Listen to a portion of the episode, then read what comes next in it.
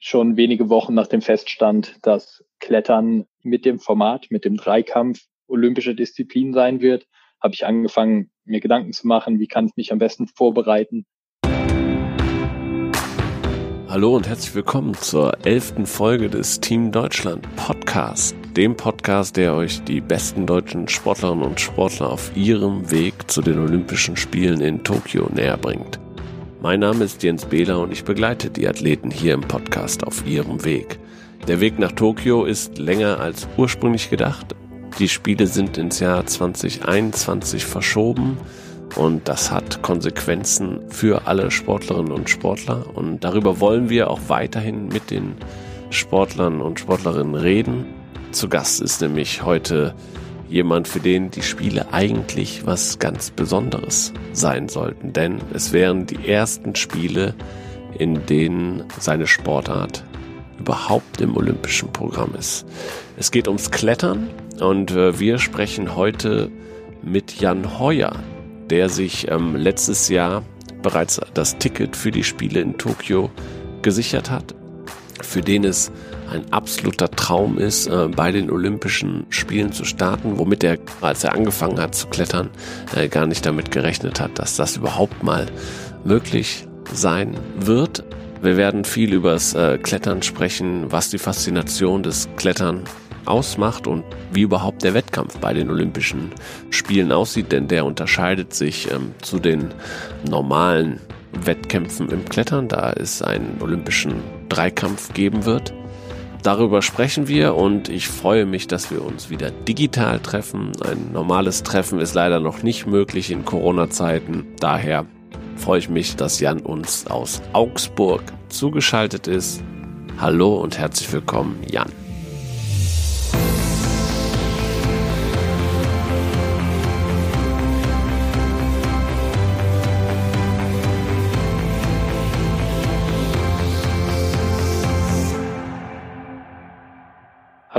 Danke, dass ich zu Gast sein darf.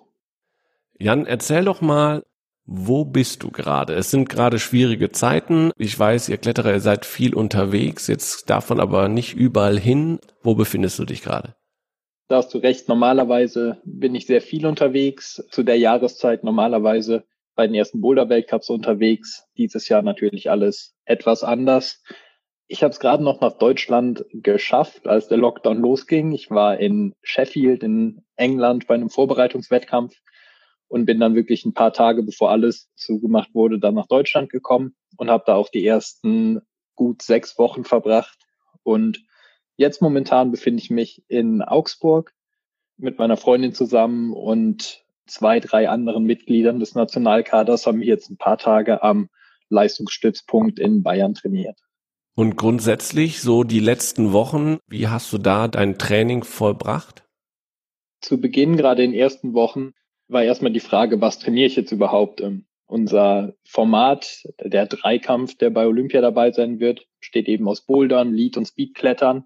Und eigentlich hatten wir das Jahr jetzt schon geplant, zusammen mit den Nationalkadertrainern. Und normalerweise wäre ich jetzt mitten in der Boulder-Saison, aber dadurch, dass jetzt ungewiss ist, ob wir überhaupt Boulder-Wettkämpfe haben und so weiter, war dann zunächst die Frage, mit welcher Disziplin fange ich überhaupt an? Also wie nutze ich die neu gewonnene Zeit jetzt? Konzentriere ich mich jetzt weiter auf meine Stärken oder nutze ich das neu gewonnene Jahr, um meine Schwächen weiter auszumerzen? Und die ersten ein bis zwei Wochen, würde ich sagen, habe ich geschaut, dass ich weiterhin fit bleibe, habe viel zu Hause trainiert, hatte dann auch früh die Möglichkeit, schon wieder Einzeltraining in der Kletterhalle zu machen, aber musste mich erstmal selber zurechtfinden und erstmal schauen, wie ich jetzt meine nächsten Monate plane. War das mental für dich auch schwierig zu sagen, alle Pläne werden quasi über den Haufen geschmissen? Leistungssportler haben einen klaren auch einen Leistungsaufbau, das hast du gerade beschrieben. Woran arbeite ich als nächstes? Und da waren ja auch die Olympischen Spiele, die terminiert waren. Wie schwierig war das, damit umzugehen? Erstmal, es gibt erstmal keine Wettkämpfe mehr, auch kein Training mehr und dann auch die Olympischen Spiele werden verschoben. Natürlich hat die Verschiebung der Olympischen Spiele den ganzen Jahresplan erst über den Haufen geworfen. Für mich war es glücklicherweise so, dass ich dieses Jahr so in den ersten Zügen der Vorbereitung war. Die letzte Saison war recht lang. Ich habe mich erst Ende November für Olympia qualifiziert und bin dann um Januar rum wieder ins Training eingestiegen. Für mich war es so deutlich leichter, als wäre das jetzt alles ein paar Monate später gekommen. Also hätte ich vielleicht ein oder zwei Monate vor Olympia die Nachricht bekommen, okay, es wird alles um Jahr verschoben, wäre es deutlich schwieriger gewesen. So war es natürlich jetzt eine große Umstellung für dieses Jahr, aber zumindest hatte ich das Gefühl, noch nicht so weit in der eigentlichen Vorbereitungsphase zu sein. Von daher ist mir das nach ein paar Tagen dann einigermaßen leicht gefallen, mich damit abzufinden. Gibt es dennoch in der aktuellen Situation irgendwas, wo du sagst, Mann, das, das fehlt mir am meisten, da habe ich schon dran zu knabbern, dass das irgendwie nicht möglich ist zurzeit? Ich bin schon seit längerem beim Wettkampfklettern dabei. Ich habe schon viele Saisons bestritten und die letzten zwölf Jahre war es nun mal so, dass ich jetzt um April, Mai rum mitten in der Weltcup-Saison steckte. Also für mich ist das erste Jahr, in dem ich wirklich mal mehrere Monate zu dieser Jahreszeit zur freien Verfügung jetzt habe und mir neue jetzt Felskletterziele und sowas suchen kann. Aber ja, erstmal eine große Umstellung dadurch, dass der Wettkampfkalender jetzt ganz anders aussieht und natürlich, was Kletterer normalerweise machen, wenn es keine Wettkämpfe gibt, ist eben Felsklettern gehen. Und das ist ja auch gerade nur sehr, sehr eingeschränkt möglich. Bisher habe ich das Land noch nicht verlassen. Ich habe heute gesehen, dass die, die Grenzen auch nach Österreich schon in ein paar Tagen wieder öffnen sollen. Also da erschließen sich dann neue Felsklettermöglichkeiten. Licht am Horizont quasi. Ja. Das Felsklettern ist das, was mir äh, bisher am meisten fehlt. Ist es denn, gibt es in der, in der Kletter-Community, hast du dich viel mit Athleten, Athletinnen ausgetauscht?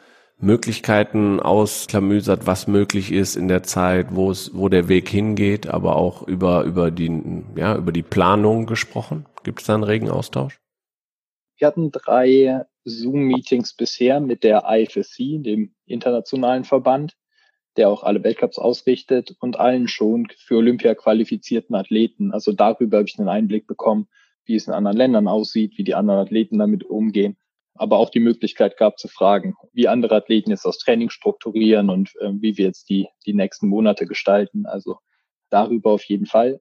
Ich habe das Gefühl, deutlich schwieriger ist es für alle, die das Olympiaticket noch nicht sicher hatten. Also bei mhm. uns stehen noch die Continental Championships aus und die Europameisterschaft, die erst für März geplant war und jetzt auf Oktober verschoben wurde, ist die letzte Chance für viele Athleten, da noch als Europameister ein Ticket für Olympia zu sichern. Und für all diese Athleten war es ein deutlich schwererer Schlag, glaube ich, weil der Lockdown eben deutlich näher an der Europameisterschaft im März lag und Athleten dementsprechend schon viel mehr investiert hatten, um da in Bestform zu sein. Gutes äh, Stichwort Olympia. Ähm, du hast die Quali, wie du gesagt hast, letztes Jahr in, im November in Toulouse geholt. Jetzt, ähm, was bedeutet das für dich persönlich, dass Klettern eine olympische Disziplin ist? ganz ehrlich hätte ich nie damit gerechnet, dass Olympia zu meiner aktiven Zeit überhaupt noch ein Thema wird. Also als ich meine erfolgreichsten Wettkampfjahre hatte, 2014, 2015, war noch gar nicht die Rede davon, dass Klettern überhaupt mal dabei sein würde. Und dann ging alles recht schnell. Wir waren auf der Shortlist und irgendwann stand dann fest, dass wir 2020 schon dabei sein werden. Und das war für mich natürlich dann von Beginn an großer Traum. Also schon wenige Wochen nach dem Feststand, dass Klettern mit dem Format, mit dem Dreikampf olympische Disziplin sein wird, habe ich angefangen, mir Gedanken zu machen, wie kann ich mich am besten vorbereiten. Bei uns Kletterern war es so, dass die wenigsten Boulderer und Leadkletterer auch im Speedklettern Erfahrungen hatten. Von daher wusste ich, da habe ich noch sehr viel aufzuholen und habe dann als einer der ersten Athleten wirklich angefangen, auch ähm, Speed auszutrainieren, weil ich eben unbedingt die Quali schaffen wollte, unbedingt bei Olympia dabei sein wollte weil es so gefühlt noch als Geschenk irgendwie kam, wenn man gar nicht damit rechnet. Ich dachte immer, ich mache eine Sportart, in der Olympia eben gar kein Thema sein wird. Und wenn man dann die Chance bekommt, ist die Motivation eben besonders hoch. Aber ich meine, Olympische Spiele, klar, ist ein, ist ein Fernsehereignis. Viele Sportinteressierte schauen sich das an. Hast du die Olympischen Spiele auch, wenn deine Sportart nicht dabei war, immer intensiv verfolgt, so dass es zu einem Traum richtig werden konnte? Gab es irgendwelche Erlebnisse, wo du sagst, das hat mich sogar in meiner sportlichen Karriere auch geprägt, weil das waren tolle, besondere Momente.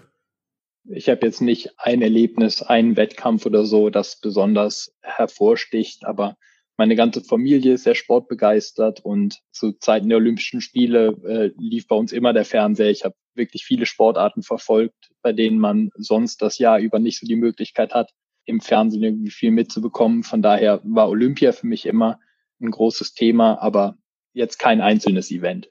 Die Entscheidung fiel irgendwann, Klettern ist dabei. Du fängst an, dein Training umzustellen. Darauf kommen wir nachher nochmal zu sprechen, ne? wie die einzelnen drei Wettbewerbe auch funktionieren, damit der vielleicht auch einige Zuhörerinnen und Zuhörer nicht so bewandert sind im Klettern. Aber jetzt ist das eine lange Zeit und dann steht irgendwann der Quali-Wettkampf in Toulouse an und du sagst, okay, da geht's jetzt ums Ticket. Nimm uns doch mal mit auf diese Reise, dass je näher man zu diesem Zeitpunkt kommt, dass sich ein Lebenstraum ähm, erfüllen kann. Ich habe schon vielleicht zwei Jahre vor der 2019er Saison mir einen Plan zurechtgelegt, wie kann ich mich besonders gut vorbereiten, wie kann ich äh, in meinen schwachen Disziplinen besser werden, wie kann ich im Bouldern meiner stärksten Disziplin noch besser werden, noch konstanter werden. Und bei mir ist es so, wenn ich genügend Zeit habe, mich auf einen Wettkampf vorzubereiten und mir selber einen Trainingsplan schreibe und den auch umsetze, dann gibt mir sehr viel Selbstvertrauen zu wissen, weil ich mich gewissenhaft vorbereitet habe und fühle im Wettkampf eigentlich wenig Druck, weil ich denke, Natürlich, das ist eine große Bühne, alle Athleten sind nervös, aber da vertraue ich sehr auf meine Vorbereitung. Letztes Jahr lief dann alles leider nicht ganz wie geplant. Äh, ich war eigentlich sehr zufrieden mit meiner Boulder-Saison. Bouldern ist immer die erste Disziplin im Jahr. Und meine Weltcup-Leistungen waren sehr gut. Ich war in den letzten drei Finals bei allen Weltcups. Und gerade im Bouldern ist es schwer, konstant zu sein. Von da hat mich das sehr gefreut. Und dann auch im Lead-Klettern war ich in meiner Form sehr zufrieden. Das war noch zwei, drei Monate vor der Weltmeisterschaft, der ersten Möglichkeit, sich zu qualifizieren. Und war eigentlich guter Dinge, mich eventuell schon in Tokio bei der Weltmeisterschaft qualifizieren zu können und gar nicht erst über Toulouse gehen zu müssen. Doch dann kam es leider ein bisschen anders und ich habe mich äh, beim letzten Lead-Weltcup vor der Weltmeisterschaft an der Schulter verletzt. War bei vielen Ärzten MRTs machen lassen und äh, all solche Späße, nur um dann immer wieder zu hören zu bekommen, dass Klettern gerade keine gute Idee ist. Ich musste mehrere Wochen Pause machen. Ich habe Cortison in die Schulter gekriegt, musste dann fast einen Monat aussetzen und hatte dann bei der Weltmeisterschaft eben nicht das Gefühl, wirklich gut vorbereitet zu sein. Ähm, ich habe vielleicht wieder vier bis fünf Trainingseinheiten machen können vor der Weltmeisterschaft, während ähm, natürlich alle anderen Athleten monatelang durchtrainiert haben. Und da habe ich zum ersten Mal gemerkt, wie viel nervöser ich dann doch auch war, einfach aufgrund der schlechten Vorbereitung war ich mir meiner Stärken eben nicht mehr so bewusst. Da hat das Selbstvertrauen ein bisschen gefehlt. Und da habe ich für mich den Entschluss getroffen, okay, also wenn ich jetzt über Toulouse gehen muss, dann nur mit perfekter Vorbereitung und so, dass ich auf der Matte stehe und denke, ich habe es wirklich verdient, mich zu qualifizieren und ich glaube auch an meine Chance. Ist Klettern so mental anspruchsvoller Sport, so dass man, dass die stärksten Kletterer auch die sind, die mental am stärksten sind? Im Combine spielt die mentale Stärke jetzt eine deutlich größere Rolle als noch bei manchen Einzeldisziplinen. Gerade im Leadklettern geht es äh, sehr stark um die Ausdauer und da schaffen es die besten Athleten auch die konstantesten Ergebnisse abzurufen. Also das ist eine Disziplin, der man vielleicht auch nervös noch einen Weltcup gewinnen kann, wenn man einfach die meiste Ausdauer hat, einfach der Beste ist. Im Bouldern sieht das Ganze ein bisschen anders aus. Da hängt sehr viel von der Tagesform ab. Der Routenbau muss einem liegen und so wie der, der Wettkampf funktioniert, hat man viel häufiger die Möglichkeit, irgendwie nervös zu werden oder von Boulder zu Boulder noch negative Emotionen mitzunehmen. Also beim Bouldern würde ich sagen, spielt mentale Stärke schon eine große Rolle. Aber gerade dadurch, dass Speed eben für die meisten Athleten eine neue Disziplin war, finde ich, ist es da besonders schwer, selbstbewusst an den Start zu gehen und auch seine Leistung abzurufen gerade beim Speed ist die Wahrscheinlichkeit abzurutschen durch einen kleinen Fehler äh, direkt viele Plätze weiter hinten zu landen sehr hoch und das auszublenden und sich wirklich nur auf das Ausklettern zu konzentrieren, ist den meisten Athleten sehr schwer gefallen. Und man fängt mit Speed an. Genau, Speed ist die mit Abstand schnellkräftigste Disziplin, wie der Name schon sagt. Und damit wird das Combined immer begonnen, danach kommt das Bouldern und zum Schluss dann eben das Leadklettern. Und jetzt Toulouse, nochmal, um dahin zurückzukommen. Du hast, glaube ich, eine sehr, sehr gute, wenn nicht sogar deine persönliche Bestzeit im Speed gehabt als erstes. Hast dann im Endeffekt das Ticket dir gesichert. Wie erleichtert warst du? In Toulouse habe ich einen sehr guten Start erwischt. Ähm, Im Speed war mein erster Run okay. Man hat zwei Läufe und die beste Zeit wird gewertet. Ich wusste nach meinem ersten Run, dass ich mich irgendwo im Mittelfeld befinde, der 20 Starter. Das wäre ein Ergebnis gewesen, mit dem ich auch noch eine Chance gehabt hätte, im Bouldern und im Lead genügend Punkte zu sammeln. In meinem zweiten Run wollte ich dann nochmal alles rausholen und habe einen wirklich guten Run an die Wand gebracht und bin deutschen Rekord gelaufen und habe auch meine Trainingsbestzeiten um eine Zehntel verbessern können. Also es war wirklich der, der beste Run, den ich jemals auf der Route hatte. Muss man vielleicht dazu sagen, ist eine genormte Route, immer gleich. Man kann also die Wettkampfleistung sehr gut mit den Trainingsleistungen vergleichen und einordnen. Genau, also das ist, glaube ich, wirklich auch, wenn wir da jetzt mal tiefer rein, das Interessante. Es ist immer dieselbe Route. Ich glaube, ne, das ist für viele wahrscheinlich neu. Das ist eigentlich, und du sagst auch Run, also gefühlt ist es ein Laufen hoch. genau, also Speedklettern erinnert mich wirklich mehr an irgendwie eine Disziplin aus der Leichtathletik als ein wirkliches Klettern. Also bei beiden anderen Disziplinen, beim Bouldern und beim Leadklettern geht sehr viel um Kreativität, Effizienz, das äh, geschmeidige Bewegen an der Wand. Und Speed ist, fühlt sich wirklich so an, als würde man einfach, naja, im 100 Meter Sprint einen Start gehen. Also einfach sehr schnell kräftig. Äh, es ist meiner Meinung nach sehr stumpfsinnig im Training immer wieder die gleiche Route zu klettern. Das ist eigentlich die Schönheit unserer Sportart, dass jede Route an jedem Tag eine neue Herausforderung darstellt, dass man nie die gleichen Züge macht. Und jetzt haben wir eben mit dem Speedklettern eine Disziplin dazu bekommen, in der wir das genaue Gegenteil machen, nämlich immer die gleiche Route wieder und wieder zu klettern. Ich meine, aber auf der anderen Seite, das sind ja äh, beim Speed meistens auch zwei gegeneinander parallel äh, äh die Wand hochrennen. Das sind schon auch, finde ich, vielleicht auf die Dauer her, hm, sagst du ja auch ein bisschen, bisschen öde, weil es immer gleich ist, aber so für den ersten Moment denkt man, wow, was geht ab? Wie schnell kommen die die Wand hoch und, ne, und dann in, wie lange dauert es? Zehn Sekunden circa? Ist man oben und man hat einen direkten Vergleich, wer gewonnen hat. Noch etwas schneller, so um die sechs Sekunden. Ungefähr 5,5 ist der Weltrekord der Herren.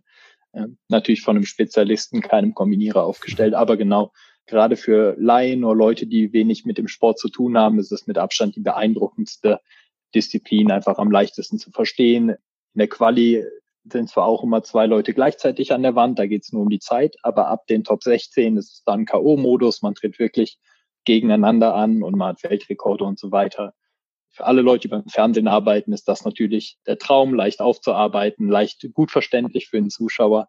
Das ist auch der Grund, weshalb wir überhaupt den Dreikampf aller Disziplinen haben.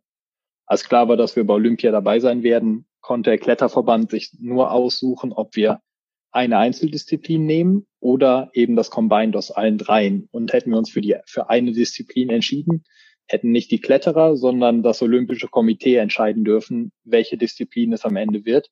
Und da war eben die große Befürchtung, dass das Olympische Komitee sich für Speedklettern entscheiden wird, einfach genau aus den genannten Gründen.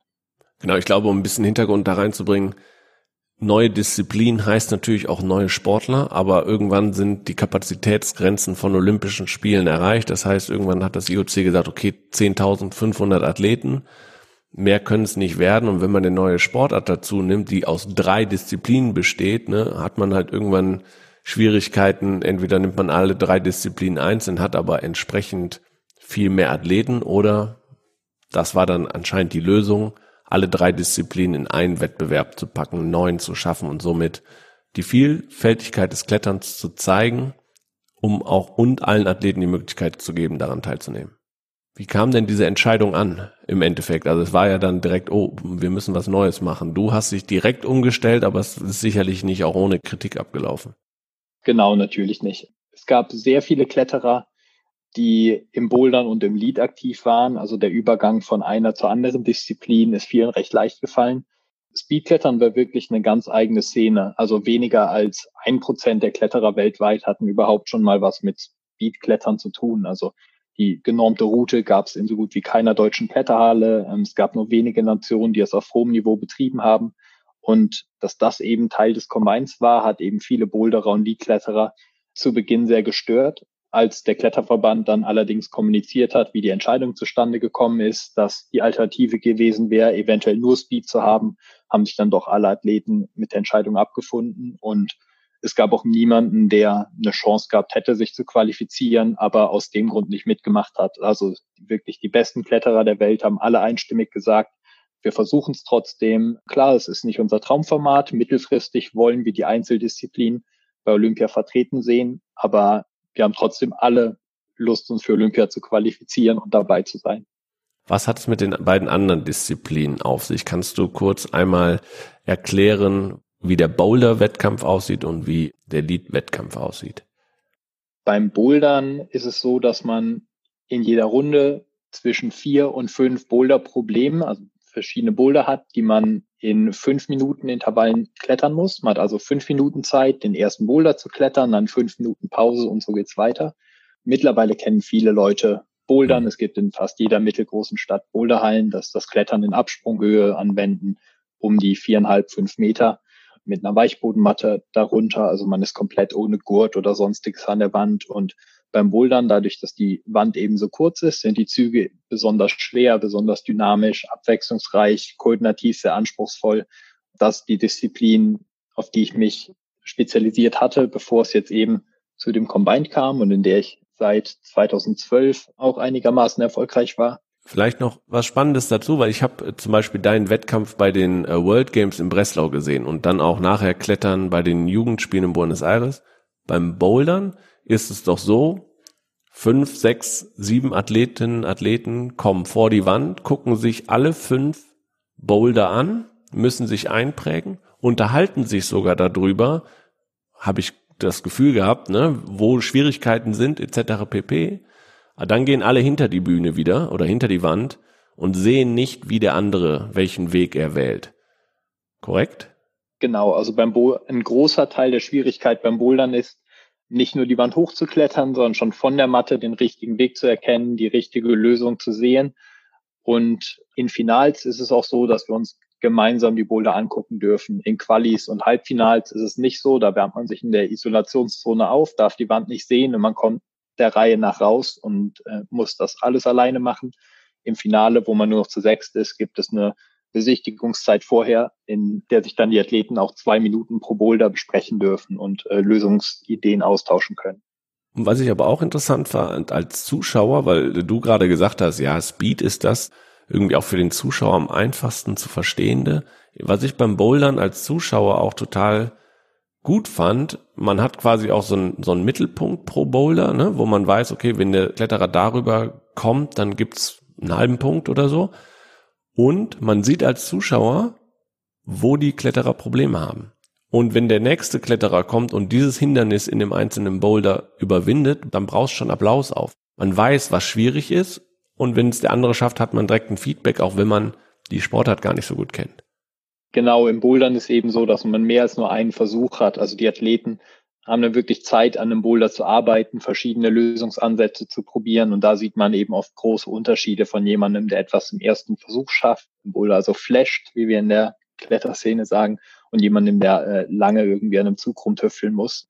Finde ich persönlich auch am spannendsten zum Zuschauen, aber das Wertungssystem ist eben etwas komplizierter über eine Runde werden die Anzahl der Tops und die Anzahl der, der Zonengriffe, die äh, meistens auf halber Höhe sind, dann gezählt und wie viele Versuche man dafür benötigt hat.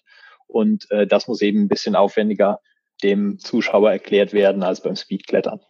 Dann zum Abschluss noch das Leadklettern. Wie sieht das aus? Leadklettern ist das Klettern mit Seil, was man aus den äh, normalen Kletterhallen kennt. Da geht es in jeder Runde dann darum, in einer besonders schweren Route so hoch wie möglich zu kommen. Ist dann, die Wände sind meistens so zwischen 15 und 18 Meter hoch und eine Route hat dann vielleicht zwischen 40 und 50 Züge und da hat man eben nur einen Versuch, um so hoch wie möglich zu kommen und der bei Gleichstand zählt dann auch die, die Klettergeschwindigkeit, die Zeit wieder, aber eigentlich in einer gut geschraubten Route sollte es nur darauf ankommen, wer wie hoch kommt. Und in dem Combined-Wettbewerb, wie sieht's dann mit den Punktevergaben aus? Also wie kommt man nachher auf ein Endergebnis, wer alle drei Disziplinen am besten bewältigt hat? Bei uns ist jetzt so, dass die Ergebnisse, die Platzierungen der einzelnen Disziplinen miteinander multipliziert werden. Als das Format aufkam, gab es verschiedene Ansätze. Am Ende wurde sich für die Multiplikation entschieden was dazu führt, dass ein erster Platz eben ähm, sehr, sehr viel wertvoller ist als beispielsweise bei der Addition der Ergebnisse. Deswegen sind auch die Weltmeister direkt qualifiziert gewesen in Tokio schon, weil ein erster Platz gut genug war, um ins Finale zu kommen und sich damit für Olympia zu qualifizieren. Also wird es auch bei Olympia so sein, dass Spezialisten aus jeder Disziplin an den Start gehen. Also Speedkletterer, die dann beim Speed deutlich besser sind als der Rest, aber in den anderen Disziplinen eben für den letzten na, drei bis vier Athleten zählen werden. Also es gibt große Leistungsunterschiede in den einzelnen Disziplinen und da wird es eben spannend sein zu sehen, wie konstant die Besten dann sein können in allen dreien. Und ich finde, was das Spannende daran ist auch, dass es halt aber durch die Multiplikation auch mit der letzten Disziplin immer noch alles möglich ist. Das auf jeden Fall. Also in Toulouse hat man gesehen, dass sich bis zum Schluss noch viel ändern kann, wenn jemand dann doch noch überraschend im Leadklettern der letzten Disziplin vom ersten auf den zweiten Platz fällt und sich die kompletten Punkte verdoppeln, ist dann auf jeden Fall bis zum Schluss noch Spannung drin. Also das wurde auf jeden Fall geschafft durch das Format. Gut, jetzt haben wir das Format einmal abgehakt, zurück nach Toulouse. Du hast dir den Traum erfüllt, du hast dir das Ticket zu den Olympischen Spielen gesichert. Äh, nimm uns dann nochmal mit in diesen Moment. Ähm, ich hatte ja schon erzählt, wie ich im Speed einen guten Start erwischt hatte. Nach dem Speedklettern wusste ich, dass ich mit soliden Leistungen im Bouldern und Lead mich recht sicher qualifizieren werde. Hab's dann aber im Bouldern doch noch mal etwas spannend gemacht. Ich glaube, ich bin am Ende 13. geworden unter 20 Athleten, was in meiner Paradedisziplin im Bouldern nicht hätte passieren sollen, nach meinem dritten Platz im Speed. Von daher wusste ich also, dass ich auch im Lead nochmal äh, liefern muss, war deutlich nervöser, als ich je zuvor bei einem Wettkampf war, als ich an die Wand gegangen bin. Aber habe es glücklicherweise geschafft, den Kletterfluss zu finden, habe einen guten Go an die Wand gebracht und äh, mich dann letztendlich auch fürs Finale qualifiziert. Dadurch, dass Yannick es nicht ins Finale geschafft hat, war dann schon nach dem Qualitag klar, dass ich das Olympiaticket sicher hatte. Also Du hast eben die Anzahl der Athleten insgesamt bei Olympia erwähnt und von den 20 Herren und 20 Damen, die jetzt dabei sein dürfen, gibt es auch noch eine Länderquote. Also es dürfen nur zwei deutsche Herren und maximal zwei deutsche Damen in Tokio dabei sein. Und da wir mit Alex Megos, der sich bei der WM schon qualifiziert hatte, schon einen Platz weg hatten, haben Yannick und ich eben den zweiten Platz dann unter uns ausklettern müssen. Und Yannick hat einen schlechten Tag erwischt. Im Speed lief es nicht so gut bei ihm und im Bouldern hat er auch ähm, nach seinem dritten Platz bei der Weltmeisterschaft mit Sicherheit andere Ambitionen.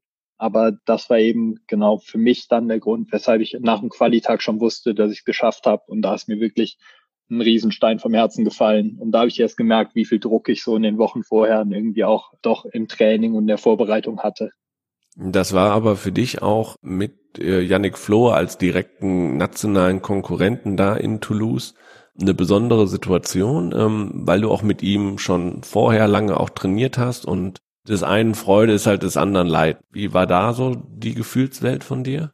Ich meine, Yannick und ich verstehen uns wirklich gut. Ich wohne in Köln, er wohnt in Essen. Wir trainieren sehr regelmäßig zusammen und gerade im letzten Jahr haben wir, haben wir unzählige Speed Sessions, Boulder Sessions zusammen gehabt. Da waren zusammen auf Trainingslagern und bei Wettkämpfen. Also als uns nach der WM klar war, dass sich nur einer von uns qualifizieren kann, haben wir uns zusammengesetzt und gesagt, hey, wir können jetzt entweder jeder alleine trainieren und wir können alleine unser Ding machen und hoffen, dass der andere abrutscht oder wir trainieren weiterhin gemeinsam. Wir gucken, dass wir beide so stark wie möglich werden und jeder hofft für sich das Beste uns war wichtig, dass wir auch in Toulouse noch sportlich fair miteinander umgehen, dass wir uns nach jeder Runde die Hand geben können, die Augen gucken können und auch nach dem Wettkampf eben noch mit einem genauso guten Verhältnis wir nach Hause fahren, unabhängig vom Ausgang des Wettkampfs. Also hinzu kam dann, dass beim Speed die Auslosung auch noch so war, dass wir in der Speed Quali auch noch immer gleichzeitig an der Wand waren. Also es hat mhm. sich wirklich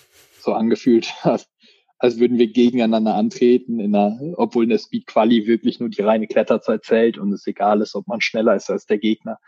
Aber das hat mit Sicherheit dazu beigetragen, dass das alles äh, ein sehr stressiger Tag für uns beide war. Aber da habe ich wirklich großen Respekt vor Yannick. Er war auch am Tag selber ein sehr fairer Verlierer, hat mir nach dem Wettkampf direkt gratuliert. Also wirklich größten Respekt davor. Wir hatten gerade schon das Beispiel, man guckt sich mit den Konkurrenten die Boulder zusammen an und bespricht sich auch. Jetzt beschreibst du die Situation mit Yannick, wie ihr miteinander umgegangen seid. Wir hatten vor zwei Episoden Niklas Kaul, den Zehnkämpfer im Podcast, der meinte auch, gerade im Zehnkampf ist der Zusammenhalt zwischen den Sportlern außergewöhnlich. Die gehen nachher zusammen auf eine Ehrenrunde.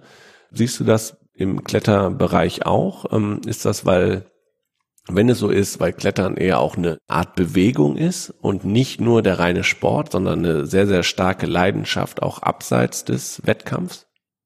Ich glaube, es spielt eine große Rolle, dass man beim Klettern eben in erster Linie gegen die Route oder gegen den Boulder kämpft und nicht direkt einen vom Speedklettern abgesehen einen Gegner hat, den es zu schlagen gilt. Dann haben wir natürlich auch noch mit dem Felsklettern eine Möglichkeit, irgendwie Freundschaften zu knüpfen. Es gibt viele Athleten, die ich vom Weltcup kenne, mit denen ich schon monatelang Felsklettern war, also einfach Freundschaften, die über Ländergrenzen hinausgehen und so weiter. Ich glaube, gerade das Felsklettern führt dazu, dass man eben auch vor oder nach einem Weltcup mal eine Woche zusammen, beispielsweise dann noch in Amerika in den Rocky Mountains verbringt, wenn man eh schon mal da ist in Vale, um einen Weltcup zu klettern und dass dadurch eben sich auch untereinander deutlich mehr gegönnt wird, weil man einen sehr guten Bezug zu vielen anderen Athleten hat. Wenn du das so beschreibst, könnte es ja sogar sein, dass diese Konzentrierung auf, da ist jetzt ein Riesenevent Olympische Spiele, was jetzt neu in der, in der Szene auch drin ist, hat das irgendwie daran ein bisschen was geändert an diesem Zusammenhalt? Also jetzt auch nur mal Beispiel Snowboarden, ne, ist ja ähnlich. Viele Leute nicht nur Wettkampf, sondern auch Freestyle, einfach fahren, zusammen Dinge machen, erleben, naturverbunden sein. Hat das irgendwas geändert? Also gab es nicht nur positive Reaktionen wie bei dir jetzt, cool, wir sind bei Olympia dabei, ein Traum geht in Erfüllung, sondern hat dieses Thema Olympia auch ein bisschen die Kletterszene gespalten vielleicht? Gespalten würde ich auf keinen Fall sagen man merkt schon, dass durch die Entscheidung, dass Klettern jetzt olympisch ist, einfach mehr Geld in der Sportart steckt und damit auch die Verbände mehr finanzielle Möglichkeiten haben, um Trainingslager zu machen und so weiter. Also die Terminkalender der einzelnen Athleten sind dadurch natürlich ein bisschen voller und es ist, kann eventuell mal schwerer werden, mit einem Freund aus Slowenien oder Österreich dann ein paar Wochen zu finden, an denen man zusammen festklettern gehen kann. Aber ich glaube eher, dass, wenn überhaupt, auf Verbandsebene so funktioniert, dass die Verbände eben wollen, dass die eigenen Athleten die bestmögliche Förderung bekommen und so weiter. Aber ich glaube, von Athletenseite habe ich solche Tendenzen noch nicht erkannt. Also gerade im Klettern ist es so wichtig, immer starke Trainingspartner zu haben und so weiter, dass man sich einfach nur ins eigene Fleisch schneiden würde, wenn man jetzt sagt, ich trainiere jetzt nur noch mit dem eigenen Nationalteam zusammen und habe gar nichts mehr mit irgendwie anderen Freunden zu tun, die auf gleichem Niveau klettern und aufs gleiche Ziel hinarbeiten. Insgesamt, wie wichtig ist die Teilnahme an Olympischen Spielen für die ganze Sportart? Ich denke, Olympia ist auf jeden Fall eine Chance für den Sport weiter zu wachsen, also einer breiteren Öffentlichkeit zugänglich gemacht zu werden, mehr Leuten irgendwie zu zeigen, was ist unsere Sportart auch und auch das Hallenklettern erstmal näher zu bringen so mehr Leute irgendwie zum Klettern zu bewegen.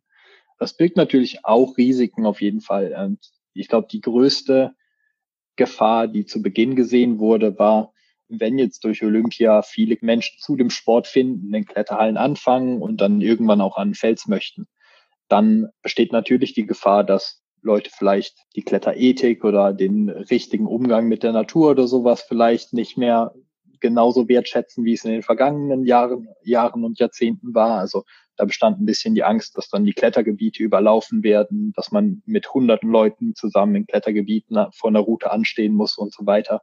Hat sich bisher glücklicherweise nicht bestätigt. Also es gibt sehr viele Leute, die in der Kletterhalle anfangen und auch in der Kletterhalle bleiben, also gar nicht den Zugang zum Felsklettern finden. Und ich habe das Gefühl, dass der richtige Umgang miteinander und mit der Natur beim Felsklettern auch weitergegeben wird. Also was ist, was von älteren Kletterern immer an die nächste Generation weitergetragen wird, unabhängig davon, wie viele Leute jetzt am Fels unterwegs sind. Das finde ich auch das Spannende am Klettern. Ne? Also zum einen, wenn man Klettern hört, hat man nicht direkt oder es kommt immer mehr, dass man vielleicht an eine Kletterhalle denkt, aber eigentlich denkt man erstmal an Natur, an Felsklettern etc. Und trotzdem wird Klettern, finde ich, immer mehr urbaner. Ne? dass gerade in Großstädten durch eine Vielzahl an Kletterhallen das Klettern eben populärer wird in der breiten Masse, aber wie du sagst eben, dann gibt es halt Leute, die bleiben in der Kletterhalle. Ist der Kletterer grundsätzlich, merkst du, dass da eine kleine Verschiebung, früher immer der, der auf jeden Fall auch dieses Naturerlebnis haben will? Und gibt es da jetzt welche, die es einfach als, als Sport betrachten, um ihr, ja, weil es ihnen Spaß macht, auch in der Kletterhalle zu bleiben? Auf jeden Fall. Ich meine, das ist eine Entwicklung, die es schon die letzten 20 Jahre gab. Zu Beginn wurden Kletterhallen gebaut, damit Felskletterer, auch wenn es regnet, weiterhin trainieren konnten für ihre Felsprojekte. Und das hat sich dann nach und nach so entwickelt, dass die Hallen immer größer wurden, immer zugänglicher auch für Kletteranfänger und darüber eben auch neue Leute dann übers Hallenklettern zum Sport gefunden haben. Mittlerweile gibt's ja auch in, in Großstädten wie Berlin eine riesige Kletterszene mit unendlich vielen, Bowl, gerade Boulderhallen. Da ist davon auszugehen, dass viele Leute einfach wirklich in der Halle bleiben und Klettern einfach nur als Fitnessstudioersatz, als schöne Sportart, um, naja, um ein bisschen athletischer zu werden oder so sehen. Aber da kann ich nicht einschätzen, inwiefern das was mit Olympia zu tun hat oder ob das einfach ein Prozess ist, der auch ohne Olympia genauso stattgefunden hätte. Aber ist kein negativer Prozess jetzt. Also ich meine, mehr Kletterhallen, mehr, dass mehr Leute zu dem Sport kommen, egal wie sie ihn interpretieren, wäre für dich jetzt kein negativer, keine negative Auswirkung. Es gab einige Kletterer, die zu Beginn der Meinung waren, dass Klettern etwas ist, was man nur, was nur draußen stattfinden sollte, was auf jeden Fall mit der Natur verbunden ist und nicht in der Halle gehört. Ich sehe das so, dass jemandem, der Fels klettern möchte, nichts genommen wird durch mehr Leute, die in Kletterhallen gehen. Also wenn jemand ausschließlich am Fels klettern möchte, dann kann er es weiterhin tun. Und wenn jemand nur in der Kletterhalle trainieren möchte und Klimmzüge machen will, dann sehe ich nicht, wo es dann einen Interessenkonflikt irgendwie geben könnte. Also es gibt viele Felskletterer, die dann Leute, die nur in der Halle klettern, nicht als echte Kletterer betrachten. Aber äh, ich glaube nicht, dass das zu Problemen führt. Wie bist du denn zum Klettern gekommen? Über den Fels oder durch die Halle? Ich bin zu Beginn durch meine Schwester zum Klettern gekommen. Die hatte damals in der achten Klasse eine Sportkompaktwoche, in der sich jeder Schüler eine, neue Sportart aussuchen konnte und dann eine Woche lang eben erste Erfahrungen sammeln konnte. Und ihr so gut gefallen, dass sie dann auch nach dieser Woche weitermachen wollte. Dann aber einen Sicherungspartner brauchte. Also sie hat mit dem Liedklettern, mit dem Seilklettern angefangen und dann hat sie mich überredet, dann irgendwann mal mitzukommen. Und ich war von Beginn an begeistert und bin dann auch jeden Tag direkt in die Halle gegangen im Alter von elf Jahren. Aber ich hatte das Glück, in der Kletterhalle groß zu werden, in der es sehr viele erfahrene Felskletterer gab, die mich auch schon von Anfang an mit rausgenommen haben. Zu Beginn ins Frankenjura, dann aber auch recht schnell nach Südfrankreich im Alter von 12, 13 Jahren. Also da habe ich wirklich Glück gehabt, an die richtigen Leute zu geraten, die mich dann auch schon in jungen Jahren gefördert haben. Und die Schwester, die ist noch dabei und die war auch noch eine Wegbegleiterin oder ähm, du, du hast das Zepter da selbst in die Hand genommen? Nee, meine Schwester klettert auch immer noch in Zeiten, also sie hat jetzt eine dreijährige Tochter und in Zeiten des Lockdowns ist das äh, ohnehin gerade alles schwierig, aber nee, sie, sie klettert immer noch und gerade zu Beginn haben wir, haben dann auch unsere Eltern die Familienurlaube so geplant, dass wir auch immer klettern konnten. Also wir haben viele Sommerferien komplett in der fränkischen Schweiz verbracht, damit meine Schwester und ich am Fels klettern konnten. Und wir haben auch beide Wettkämpfe gemacht und wurden immer rumgefahren von Wettkampf zu Wettkampf und so weiter. Also da haben uns unsere Eltern wirklich sehr unterstützt. Und die Eltern würden auch, die würden auch mit nach Tokio fahren, um sich das ganze Spektakel mit anzuschauen? Ich habe davon abgeraten. Da müssen wir mal schauen, ob sie sich auch dran halten. ich war jetzt schon ein paar Mal in Tokio, ist natürlich mit sehr viel Aufwand verbunden, zu Olympiazeiten auch noch sehr, sehr teuer. Und dann würde ich meine Eltern vermutlich auch äh, so gut wie nicht sehen, da ich mich da größtenteils im olympischen Dorf aufhalte oder so. Also da müssen wir nochmal drüber sprechen. Kannst du denn die Faszination, die Klettern, die dich da als ähm, Elfjähriger gepackt hat, auch mal beschreiben? Was ist das, was dich seitdem fesselt und äh, dass du dabei bleibst?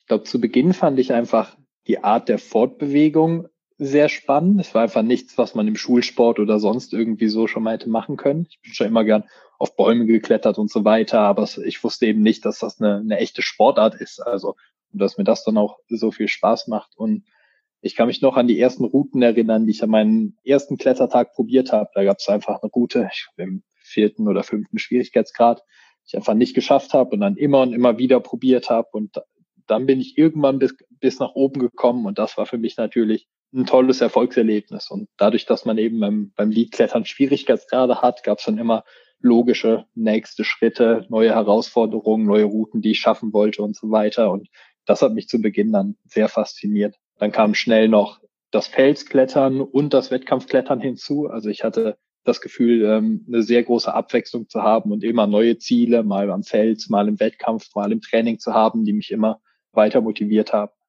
Gerade als Teenager dann spielt natürlich auch eine große Rolle, dass man durch das Felsklettern viel unterwegs ist, viel reist. Ich bin dann im Alter von 13 schon ohne meine Eltern nach Südfrankreich gefahren und habe da Urlaube mit Freunden verbracht. Also das hat zu Beginn eine, mit Sicherheit auch eine große Rolle gespielt in einem Alter, in dem Jugendliche sonst eher nicht so die Möglichkeit haben, schon mal ohne die Eltern in Urlaub zu fahren. Aber das Gesamtpaket hat mich immer fasziniert. Und lässt einen sicherlich auch nicht los. Also ich kann mir vorstellen, dass Klettern auch eine Sache ist, die man bis ins hohe Alter beibehält. Ne? Und wenn man sagt, okay, man kann dann sogar mit Familienurlaube das auch verbinden, indem man viel in der Natur ist und dass diese Faszination auch ähm, weitertragen kann. Denkst du auch, dass du eigentlich vom Klettern noch lange was hast? Mit Sicherheit. Also ist klar, dass ich nicht für immer Wettkämpfe klettern werde, aber dadurch, dass es eben das Felsklettern gibt und ich gerade das Gefühl habe, immer zu wenig Zeit zu haben, um alle Routen probieren zu können, die ich gerne am Fels klettern würde und so weiter, freue ich mich schon auf die Zeit nach meiner Wettkampfkarriere, in der ich dann am Fels aktiver sein kann, einfach mal aufwendigere Projekte in Angriff nehmen kann. Und beim Klettern ist, ist es nicht so, dass man nach der Karriere dann mit dem Sport fertig ist, sondern es gibt ganz, ganz viele Beispiele von Kletterern, die bis ins hohe Alter noch klettern, Spaß haben und auch mit 80 Jahren noch am Fels unterwegs sind. Also das finde ich wirklich das Schöne daran, dass man nicht nur, da ich nicht nur den Leistungssport habe, sondern auch ein Hobby gefunden habe, bei dem ich mir sicher bin, dass ich den Rest meines Lebens noch Spaß daran haben werde. Wie ähm, weit in die Zukunft planst du denn deine äh, Wettkampfkletterei noch äh, fortzuführen?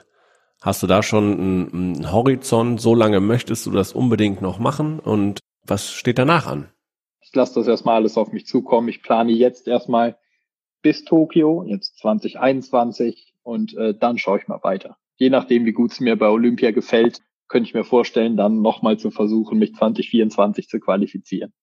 Hast du eine Vorstellung, wie gut es dir gefallen wird? Also hast du schon mal irgendwie, weißt du, worauf du besonders Bock hast? nee, äh, wirklich noch gar nicht. Deswegen habe ich so viel Vorfreude, weil eben alles neu ist, alles aufregend ist. Ich habe vor ein paar Jahren schon mal bei den World Games mitgemacht. Das ist natürlich die sehr, sehr, sehr kleine Version der Olympischen Spiele. Aber da war es auch schon so, dass es eine Eröffnungsfeier gab und äh, wir einfach mit Team Deutschland und Athleten aus anderen Sportarten eingelaufen sind. Also freue mich sehr darauf, einfach auch den Kontakt zu Sportlern aus anderen Sportarten zu suchen und im olympischen Dorf eben nicht nur mit Kletterern zu tun zu haben, sondern auch einfach Einblicke in ganz neue Welten zu bekommen. Genau, du hast die World Games angesprochen. Das war ähm, für die Zuhörerinnen und Zuhörer, die das äh, nicht kennen, das sind quasi Olympische Spiele der nicht-olympischen Sportarten. Das war 2017 in Breslau in Polen, da war ich auch und die Inszenierung eurer Sportart ist ja schon extrem gut, indem man diese Kletterwände einfach mitten in die Innenstadt packen kann. Ist das eigentlich in Tokio auch geplant? Weil ich finde, das macht absolut den Reiz auch aus, dass man das so einem Publikum eigentlich präsentieren kann, das nicht unbedingt jetzt Klettern sofort was sagt, aber weil man es mitten in die Stadt packt, ist es natürlich schon eine äh, Attraktion an sich ich glaube, in Tokio wurden wir auf irgendeinen Parkplatz verbannt. Da muss ich nochmal nachschauen. Wir haben uns die Wettkampfstätte mal angeschaut vor zwei Jahren, als wir einen Lehrgang hatten. Da stand natürlich das ganz olympische Dorf und so weiter noch nicht. Also ich glaube, wir sind recht nah am olympischen Dorf dran. Jetzt nicht in der Innenstadt oder so, aber das sollte bei Olympia kein Problem darstellen. Ähm, Gerade Japan ist so erfolgreich im Klettern und auch so kletterbegeistert, dass ich mir sicher bin, dass da äh, viele Zuschauer den Weg zur Wettkampfstätte finden werden. Gut, aber ansonsten, du hast gerade gesagt, die Verschiebung hat nicht irgendwie private Pläne von dir durcheinander gewirbelt, wo du sagst, boah, jetzt ein Jahr weiter noch, das hatte ich mir eigentlich ganz anders vorgestellt. nee, nee, ich hatte nicht vor, jetzt dieses Jahr in Rente zu gehen oder so, in Kletterrente. Deswegen äh, haben sich eigentlich alle Pläne, die ich hatte, um ein Jahr nach hinten verschoben mir persönlich kommt es wirklich einigermaßen gelegen. Für mich war letztes Jahr sehr anstrengend. Ich habe im April mit Weltcups begonnen, weil ich das ganze Jahr Punkte für Toulouse sammeln musste, falls es bei der WM nicht klappt. Und dann durch meine Schulterverletzung hatte ich dann immer das Gefühl, bisschen hinterher zu laufen, besonders viel trainieren zu müssen. Und meine Saison ging dann wirklich bis Ende November, weshalb ich nur eine sehr kurze Winterpause hatte. Ich wäre natürlich bereit gewesen, jetzt bis August wieder fit zu sein und mich auf Olympia vorzubereiten. Aber gerade da im letzten Jahr das Felsklettern viel zu kurz gekommen ist, habe ich gar kein Problem damit, dieses Jahr mehr Zeit am Fels zu verbringen, mir neue Projekte zu suchen und dann ausgeruht in die Vorbereitung einzusteigen diesen Winter. Das ist äh, eigentlich eine sehr, sehr gute Überleitung zu unserem Abschluss des Podcasts, wo wir immer unseren Gästen drei Fragen stellen. Ähm, und zum einen, also ähnlich wie im Combined-Wettbewerb drei Disziplinen, haben wir jetzt drei Fragen zum Abschluss. Und zwar die erste, äh, da gucke ich mir immer den Instagram-Kanal unseres Gastes an. Also ihr seid alle herzlich eingeladen, da draußen dem Jan auch auf Instagram zu folgen, at Jan Heuer. Da kriegt ihr einen guten Einblick, was er, äh, wie er trainiert, aber auch ähm, wo er unterwegs ist. Und das ist mir aufgefallen, du zeigst da natürlich auch sehr, sehr viel, wo du in der Natur unterwegs bist, an welchen Felsklettern, das Stichwort viel ja oft unterwegs bist. Hast du irgendwo einen Spot, wo du sagst, das ist weiß nicht, ob man das überhaupt verraten darf als Kletterer. Nachher ist der überlaufen, der Spot, aber gibt es irgendwie eine Gegend, wo du sagst, that's it, da könnte ich jeden Tag wieder hinfahren? Ich denke, für mich ist Fontainebleau ein Bouldergebiet in Frankreich in der Nähe von Paris. Das, was zuerst in den Sinn kommt, ist einfach am abwechslungsreichsten und da kann ich mir wirklich vorstellen, sehr, sehr, sehr viel Zeit zu verbringen. Das sagt mir sogar was. Also das heißt, es ist jetzt nicht unbedingt der Geheimtipp, wenn es ein Geheimtipp sein sollte, dann würde ich es Pontas nennen. Das ist eine Route, eine Deepwater-Route. Also man klettert an einem ungefähr 20 Meter hohen Torbogen vor der Küste Mallorcas, äh, ungesichert überm Wasser. Da gibt's eine schwere Route, die ich äh, vor zwei Jahren geschafft habe. Und äh, an den Ort, mit dem Ort verbinde ich sehr, sehr gute Erinnerungen. Habe ich viel Zeit verbracht und das war auch einer meiner besten Klettermomente. Das würde ich als Geheimtipp da noch hinzufügen. Nächste Frage, die wir bei unseren Fans auf Instagram eingeholt haben, die sie gerne von dir wissen würden. Vielleicht ist da sogar Platz für zwei Fragen, nämlich einmal nochmal anschließend ans Felsklettern. Gibt es eigentlich auch Wettkämpfe im Felsklettern? Äh, nur noch sehr wenige. Früher das Arco Rockmaster war ein ähm, sehr wichtiger Wettkampf, der in Italien am Fels ausgetragen wurde. Mittlerweile sind alle Wettkämpfe eigentlich am Plastik. Von es gibt ein paar Spaßwettkämpfe, aber nee, eigentlich finden Wettkämpfe an Kunstwänden statt. Okay. Und nächste Frage noch von einem Fan. Hast du Tipps, um den Kopf bei einer Route auszuschalten? Oder macht man das überhaupt? Ist das sinnvoll, den Kopf auszuschalten oder braucht man den immer? Mir hilft es wirklich, mich einfach auf den Kletterfluss zu konzentrieren. Also wenn ich mich wirklich nur mit der Kletterbewegung, mit der Lösung des nächsten Zugs beschäftige, dann äh, fällt mir oft danach auf, dass ich wirklich den Kopf frei hatte, nicht über irgendwas anderes nachgedacht habe, nicht darüber nachdenke, ob ich die Route jetzt schaffe, sondern wenn man sich wirklich auf Details konzentriert und auf das Körpergefühl, dann äh, habe ich das Gefühl, am besten zu klettern.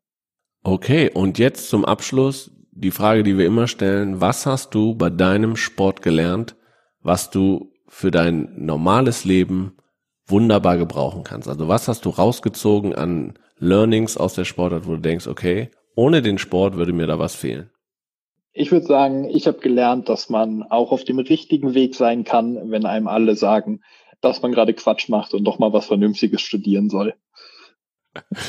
Das ist, das ist sehr gut. Ähm, trifft auf viele Leistungssportler zu, die ja gerne mal gefragt werden, aha, und was machst du beruflich? Jan, vielen, vielen Dank für das äh, nette Gespräch. Ich äh, wünsche dir viel, viel Erfolg auf dem, auf dem Weg nach Tokio. Ähm, ich hoffe, das bleibt äh, für dich auch verletzungsfrei und äh, sorgenfrei. Ähm, du hast das Ticket in der Tasche, was glaube ich sehr, sehr beruhigend ist und deswegen hatte ich die Verschiebung auch nicht so hart getroffen. Ja, ich hoffe, du wenn die Spiele nächstes Jahr stattfinden, dass wir uns da vielleicht auch im Deutschen Haus, weil auch das ist ja ein großer Teil äh, von Olympia, dass man sich da mal wieder sieht und auch wieder hört, vor oder nach deinem Wettkampf. Ähm, ja, ich wünsche dir viel, viel Spaß und ich hoffe, du kannst es extrem genießen, nächstes Jahr deine ersten olympischen Erfahrungen zu machen. Vielen Dank. Dankeschön und auch euch da draußen, den Zuhörerinnen und Zuhörern, vielen Dank, dass ihr wieder dabei wart. Wir freuen uns natürlich, wenn ihr äh, unseren Podcast entsprechend gut bewertet auf den Portalen, aber auch ihn gerne teilt und darüber sprecht, dass es euch gefallen hat. Ich denke, Jan hat euch äh, super Einblicke in seine Sportart gegeben. Versucht es doch mal selber, geht in die Kletterhalle und probiert es aus. Ähm, ich persönlich finde es ähm, sehr, sehr faszinierend als Zuschauer. Ähm, selber klettern bin ich jetzt noch nicht gewesen, aber auch da müsste ich es vielleicht mal machen. Wir bedanken uns natürlich auch bei Sportsmaniac, die uns hier bei der Produktion dieses Podcasts geholfen haben. Ja, und das Team Deutschland ähm, mit seinen Sportlerinnen und Sportlern braucht euren Support. Deswegen folgt dem Team Deutschland auf Instagram, Facebook, Twitter, YouTube und TikTok. Aber natürlich auch, auch den Sportlern folgt ähm, Jan Heuer, gerade auf Instagram ist sehr aktiv und ja, da nimmt er euch mit auf seinem Weg zu den Olympischen Spielen nach Tokio im nächsten Jahr. Wir hören uns in einem Monat wieder und ich freue mich, wenn ihr wieder dabei seid. Vielen Dank und bis dahin. Ciao, ciao.